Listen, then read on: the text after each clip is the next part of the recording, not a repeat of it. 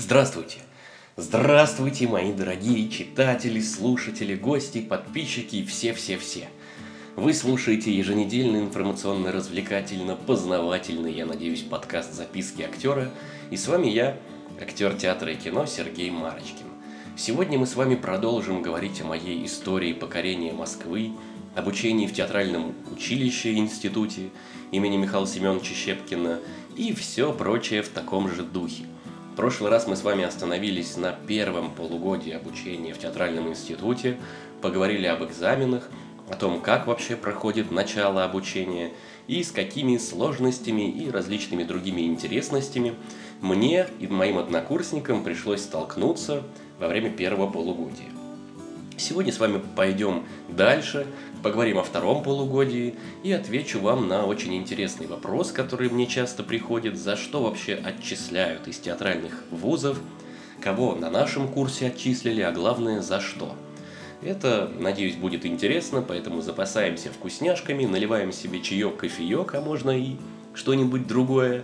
И поехали, поехали, поехали в нашу историю. Итак, Сдали мы все экзамены, и творческие, то есть танец, вокал, актерское мастерство, сценическое движение, речь, разумеется. Сдали нетворческие предметы, всякие философии, культурологии, теории музыки, истории театра и все прочее. И отдохнув, э, встретив Новый год, и отдохнув, по-моему, две, что ли, недели, уже точно не помню, мы вернулись вернулись и продолжили наше обучение. На самом деле я прям помню, как я поехал в свой родной город, Саров, после первого полугодия семестра, так скажем. И отдохнув там недельку, я начал очень сильно скучать по Москве. Начал э, уже хотеть обратно. И поэтому даже пораньше поехал, потому что хотелось уже встретиться с однокурсниками, которые мне за эти полгода стали настоящими друзьями. И поехал пораньше, и мы немножечко кутили, тусили в общежитии за 3-4 дня до начала второго семестра. Во втором семестре у нас уже начались полноценные отрывки, то есть мы начали заниматься именно драматургией. Нас учили разбирать произведения, учили нас э, разбирать роли, у нас были застольные периоды, то, чего я очень-очень любил и до сих пор люблю. Считаю, что от успешного застольного периода очень-очень многое зависит как в спектакле, так и в фильме. Жалко, что многие режиссеры пропускают этот период, просят артистов выучить текст и думают, что на площадке или на сцене авось как-нибудь да органикой или чем-нибудь другим возьмем. Ну, то есть прокатит. Нет, обычно не прокатывает. Все-таки нужно разбирать материал, и чтобы артист, как и режиссер, да и все остальные, э, знали вообще, что они делают. Простите. Итак, начали мы разбирать. У нас было два вида отрывков. А, это самостоятельные отрывки, которые мы должны были сами подготовить, и отрывки педагогические, то есть которые мастера наши сами взяли и с нами делали. Распределили между мастерами нас, то есть, как я уже рассказывал в прошлом подкасте, если пропустили, обязательно послушайте. У нас было четыре педагога. И каждый педагог взял себе а, отдельную кучку с нашего курса. То есть у нас было 30 человек, то есть ну, где-то по там, 8, по 7 человек каждому педагогу досталось. Я попал к брату нашего художественного руководителя, к Валентину Николаевичу Афонину, и мы ставили чайку. И это просто какое-то было для меня счастье, потому что я мечтал еще с обучения в, в нашей детской студии в Саровской сыграть Треплева, и мне дают такую возможность, дают мне роль Треплева. Я аж выше потолка скакал, когда узнал, что я буду играть Треплева. У нас был отрывок, где мама Аркадина меняет Треплеву повязку, до этого был разговор с Сориным, то есть отрывочки минут на 20. Вот. И в это время готовили мы самостоятельные отрывки, и я готовил отрывок вместе со своим однокурсником Филиппом. Э, очень простая история Марии Ладо, как э, парень с животными разговаривал в деревне. Очень классное произведение, мне оно нравится. Я еще с Саровского театра помню этот спектакль. Вот. Поэтому занимались мы отрывками. Я думаю, подробно вам рассказывать о том, как мы ими занимались и что мы делали, здесь нет ничего интересного. Сначала был дол- долгий застольный период, потом мы занимались вся- всякого рода тренингами, писали биографии своих персонажей. То есть э, от того, как родился, и до последнего момента, который повествуется в самой пьесе. Это тоже интересно, но довольно-таки муторное занятие. Но если ты любишь свое дело, то тебе это очень-очень-очень нравится. Мне нравилось. Ну вот. Э, дальше мы эти отрывки и сами разрабатывали, и с педагогом, то есть у нас были и самостоятельные репетиции, э, мы делали всякие этюды, то есть показывали разные сценки из жизни персонажа. Не те, которые упоминаются в пьесе «Чайка», а, например, там, как Треплев э, впервые познакомился с Ниной Заречной, или как Треплев первый свой спектакль маме показывал – то есть это довольно интересно. Дальше педагог садился, делал нам замечания, потом начинали разбирать по кусочку, то есть брали реплику, разбирали, с какой интонацией мы ее говорим, кому мы ее говорим, какой у нас внутренний монолог и так далее. Все это очень долгий-долгий процесс, и мы этим занимались целый семестр. И в конце семестра у нас был экзамен, на котором тоже сидела вся наша комиссия щепкинская и артисты из Малого театра, которую возглавлял Юрий Мефович Соломин – дай бог ему здоровья, замечательный человек, артист. Очень тоже много дал каждому студенту щепки. Не знаю, как сейчас, но в мое время он просто был глыбой и величиной. Вот, сдавали мы этот экзамен, и дальше выставлялись оценки за год. То есть, если в первый в первом полугодии никого из нас не отчислили, то после первого курса у нас отчислили одного парня, Ефима. С ним все хорошо, он потом поступил к Гаркалину в ГИТИС на эстрадный факультет, сейчас служит в театре Стаса Намина, счастливый, женился, воспитывает дочку, и до сих пор мы иногда общаемся, все хорошо. За что же его отчислили? Очень частый вопрос, и мне часто пишут люди, которые э, учатся на первом, на втором курсе театральных институтов различных, не обязательно Москвы, пишут, за что же отчисляют, как вот сделать так, чтобы тебя не отчислили, чтобы все было хорошо. Э, во-первых, педагоги иногда отчисляют без видимой на то причины. То есть вроде бы все хорошо, э, студент талантливый, занимается, занятия не пропускают, но его все равно отчисляют. Почему? Многим непонятно. Я уже дружу с различными педагогами, и тогда подружился, и сейчас дружу, и понимаю, в принципе, что э, человек может быть очень работоспособным, он может быть очень уверенным в себе, он может э, много-много часов в день и в неделю тратить на актерское мастерство, но как такового таланта у него нет. И мастера это видят. То есть на прослушивании он мог выдать, он мог э, заниматься два года с каким-нибудь актером, с педагогом и выдать талантливо. Потом в институте брать за счет именно своей трудоспособности. Но как такового таланта у него нет. Нет, как говорится, вот этой вот искорки в глазах, нет чего-то Э, такого, за что потом возьмут в театр. И поэтому педагоги не хотят портить жизнь такому артисту, который потом останется не при делах. И себе самому он этого сказать не сможет. Потому что я знаю очень много артистов, которые, э, ну, плохие, бездарные. Но они уверены в себе, они их никуда не берут, они э, ни в театре, ни в кино, они работают там детскими аниматорами или попадают в самые плохие съемки и все равно тешат себя надеждой, что вот-вот, завтра, послезавтра какой-нибудь хороший режиссер наконец меня заметит. К сожалению, так это не работает, поэтому большинство из них так и проживают свою жизнь, ничего не добившись. Это печально, но э, нужно уметь, э, име, уметь и иметь самокритику к себе, и педагоги в этом лучше разбираются, через них проходит же огромное количество артистов. Но нашего Ефима отчислили не за это, его все-таки отчислили за поведение. Он любил выпить, любил опоздать, любил немножечко хамски разговаривать. То есть он очень-очень талантливый парень, ну прям замечательный актер. Я ходил на его спектакли с отличным слухом. У него своя музыкальная группа сейчас. Эм, замечательно на гитаре играет, поет, песни пишет. Играл прекрасно. Он в отрывке играл, по-моему, Вампилова что-то. Не помню уже, что он играл, какой отрывок. Но вот э, за его хамство, за его дерзость его отчислили. И даже когда у нас был уже последний, буквально, экзамен по речи, еще до мастерства, он учудил такую штуку. Мы все сидели э, в зрительном зале, на сцене сидели педагоги, а он пробрался к ним за спину и начал им там какие-то рожки строить. Вот, они это заметили, это, наверное, было последней каплей. Вот его отчислили. Причем мы всем курсом, всем, пошли к ректору, к нашему мастеру, к Николаю Николаевичу Афонину просить за него – э, но он сказал, что он не преклонен и своего мнения не поменяет, потому что, ну, это хамство. Давайте, говорит, смотреть правде в глаза. Он оскорбил всех мастеров, он оскорбил лично меня, то есть Николая Николаевича Афонина.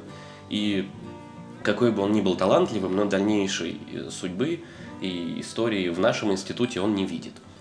Поэтому Ефим, для него стало это отчисление, наверное, таким пинком, извините, под зад. Он взялся за голову и поступил к Гаракалину в ГИТИС. И дальше у него больше таких заскоков не было. То есть он замечательно закончил ГИТИС, э, поступил в театр, сейчас работает.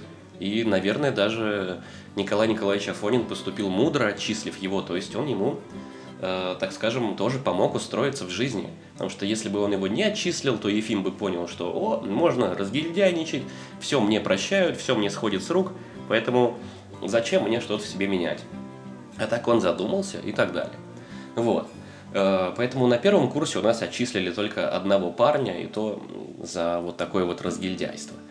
Э, после того, как мы заканчивали, ну, то есть, э, извините, заговариваюсь, заканчивали мы первый курс, и у многих студентов есть такая, как бы, оказия, такая история – пробовать поступить в другие вузы. Причем не для того, чтобы уйти там от наших мастеров замечательных, нет, ни в коем случае.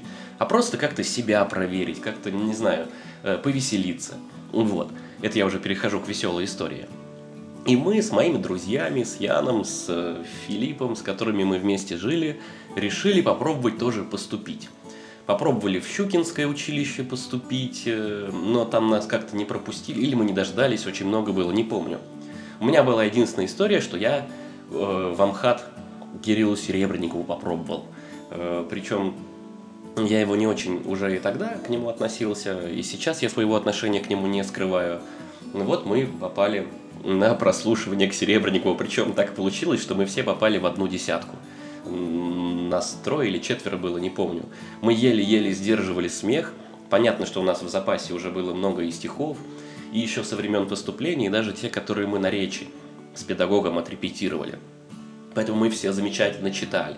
Кто-то, Ян, он просто, ну, мой однокурсник, мой друг, один из лучших друзей, он просто откровенно стебался над Серебренниковым, как-то там специально начинал читать Хармса «Запущенный под облака». То есть, ну, откровенный стеб. А Серебренников сидит с такой э, умной, умной физиономией, смотрит на все это. И Самый прикол в том, что он нас всех пропустил дальше. Э, на следующий тур, разумеется, мы не пошли, но э, история такая в моей биографии была. Вот, он что-то нас спросил, как у нас дела с армией, что мы делали до поступления, потому что кому-то уже было там не 17, не 18 лет, а там под 19-20 из моих однокурсников. Это я-то самый маленький был на курсе, а они вот уже взрослые были парни, поэтому интересно было, чем они занимались. И они давай врать ему, что я вот в театре там монтировщиком работал, а Ян сказал, что я уже отслужил два года, вот теперь хочу актером стать. Ну, то есть смешно это. У меня есть даже истории моих друзей из других театральных вузов, которые каждый год так старались поступать, причем тоже постебаться по так скажем, даже немножко поиздеваться над другими мастерами, да и себя проверить опять-таки, потому что, ну, а вдруг тебя взяли вот не за талант, а потому что там ты одному мастеру понравился. Хочется проверить свой талант, а вообще как другой меня возьмет. Ну, иногда прям отшивают. У меня есть друг Леша, который очень талантливый артист, но он пошел, он в щепке учился, и потом его отчислили на втором курсе с нашего курса. Но об этом я расскажу в следующий раз, про второй курс. Он пошел поступать тоже в Амхат, и ему прямо сказали, парень, вам вообще лучше этой профессией не заниматься, то есть идите лучше найдите себя в каком-нибудь другом деле. Ну, то есть, интересная довольно-таки история. Вот. И после первого полугодия у нас была очень жесткая сессия. То есть одно дело же сдать мастерство, да, вот. А тех, кого не отчислили, то есть остальных, кроме Ефима, нам предстояло еще сдавать сессию. То есть всякие философии, культурологии. Причем история России у нас была только первый год, и оценка за нее сразу шла в диплом. И вот у нас пошли у всех тройки, какие-то несдачи, незачеты. И люди начали пугаться, потому что боялись, что их тоже отчислят. Вот, у меня никогда никаких троек не было. я не хвалюсь, но просто у меня, наверное, память хорошая. Я даже на те лекции, которые не ходил, я уходил в сушилку у нас в общежитии, где все сушили белье, закрывался там, брал книгу, сидел, читал и с первого раза все запоминал. Потом сдавал. Педагоги даже удивлялись, как так Марочкин. Вроде бы и разгильдяй разгильдяем, а все на четверке, пятерке сдает. Вот, кто-то у нас там наушники в аренду брал, чтобы в ухо вставлять ему надиктовывать. Я этим всем не занимался. Вот, и у нас, э, это я к чему говорю? К тому, что несколько студентов э, не сдали сессию. И им сказали, что в сентябре пересдавали, то есть они на лето оставили эти хвосты. И очень боялись, потому что их припугнули, что могут их отчислить, если они в сентябре не сдадут. А это уже печально. Потому что если тебя отчисляют в конце года, ты как бы можешь еще перепоступить куда-то, ну, попробовать. А если тебя отчисляют в сентябре, все, ты уже никому не нужен, ты теряешь целый год. И, возможно, тебя даже в армейку заберут. Но у нас все все с успехом пересдали, и мы пошли полным составом, кроме Ефима, во второй курс, о котором вам расскажу я в следующем подкасте. Прошу меня простить, если немножечко у меня сумбурный получился рассказ, если немножко я заговаривался, но я стараюсь просто вот так вот на ходу что-то вспоминать, рассказывать вам интересные истории. Опять немножко волнуюсь, что вам, возможно, это все неинтересно, но вы меня уверяете, что все это интересно. Ладненько, будем на сегодня мы заканчивать. В следующий раз э, я постараюсь не затягивать с подкастом. Еще раз прошу меня простить за такую долгую задержку. В следующий раз обязательно расскажу вам про второй курс. Там уже у нас совсем другие интересные истории были. Там уже мы потихоньку спектаклями начинали заниматься. И там у нас э, началась немножечко другая жизнь потому что все-таки на первом курсе мы немножечко еще так боимся, ну что отчислят, не отчислят, еще притираешься и к мастерам, и к институту, а на втором курсе ты уже чувствуешь себя героем, чувствуешь себя бывалым таким студентом, к тому же первокурсники приходят и первокурсницы, и ты начинаешь перед ними рисоваться немножко, приходить к ним и рассказывать, что вот, и как здесь надо вообще жить, объяснять им все правила. И это некий такой тоже кайф, немножечко тебя окрыляет. Ну и на втором курсе у нас отчислили уже двух ребят. Про это расскажу тоже в следующий раз. Ну что ж, спасибо вам большое за внимание. Надеюсь, вам понравилось. Мне очень важна ваша критика, ваши замечания, пожелания.